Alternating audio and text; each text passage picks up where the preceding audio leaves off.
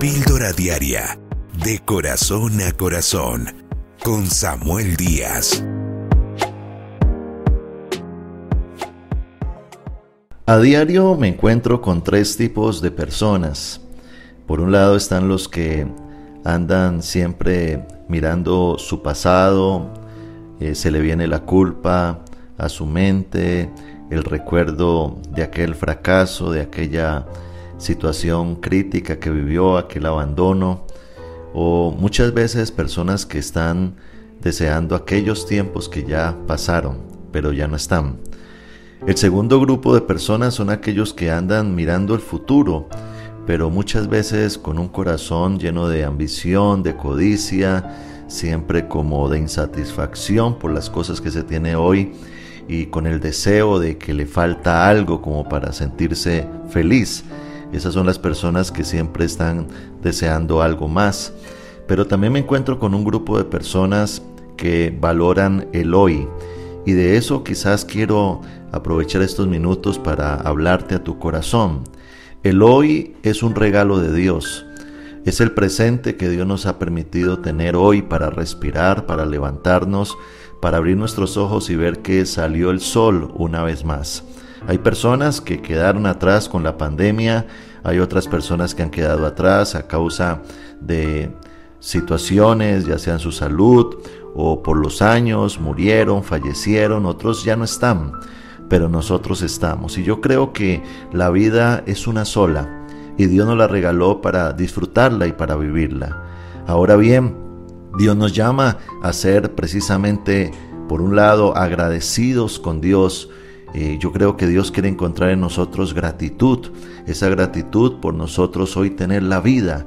Hay personas que dicen, yo no tengo motivos para dar gracias. No, si hay muchos motivos, solamente el hecho de que respire ya es un motivo pero también pedirle a Dios sabiduría para nosotros hoy sembrar la semilla correcta que traiga la bendición adecuada en el futuro y también por supuesto desarrollar un carácter sólido que nos lleve a resistir en el día malo, pero también soportar aquel presente difícil que podamos estar atravesando. Yo creo de que ayer ya pasó, ya mañana pues todavía no existe, pero lo que tenemos es el hoy. Yo te invito a que reflexiones en esto y valores lo que tienes hoy. Me gusta mucho la cita que da el apóstol Pablo en Filipenses capítulo 3, versículo 13 al 14. Pablo dice, hermanos, yo mismo no pretendo haberlo ya alcanzado, pero una cosa hago, hablando de su presente, olvidando ciertamente lo que queda atrás y extendiéndome a lo que está delante, prosigo a la meta, al supremo, al premio del supremo llamamiento de Dios en Cristo Jesús. Es decir, de que Pablo tenía su presente resuelto porque él había ya dejado atrás el pasado. Ese término olvidar en el griego, en el original bíblico, es soltar. Él había ya soltado su ayer. Yo creo que había entendido que en Cristo somos una nueva criatura. Por lo tanto, aprendemos del ayer, valoramos los recuerdos del ayer, pero no nos quedamos en el ayer. Hay que dejar que el pasado sea pasado.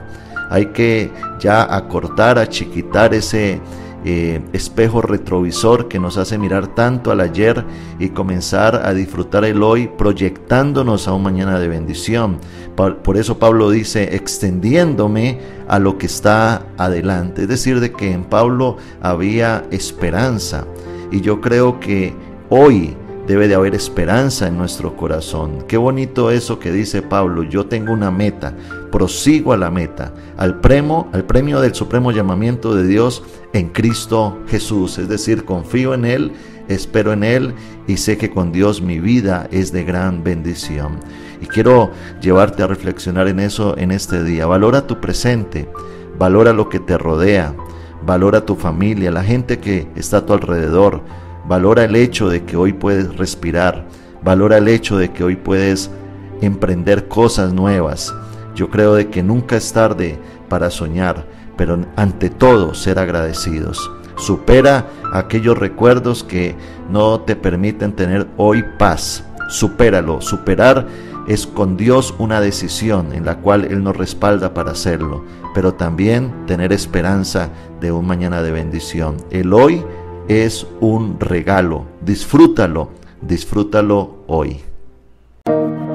Suscríbete a nuestro canal de YouTube, Pastor Samuel Díaz, y recibe una dosis diaria de inspiración.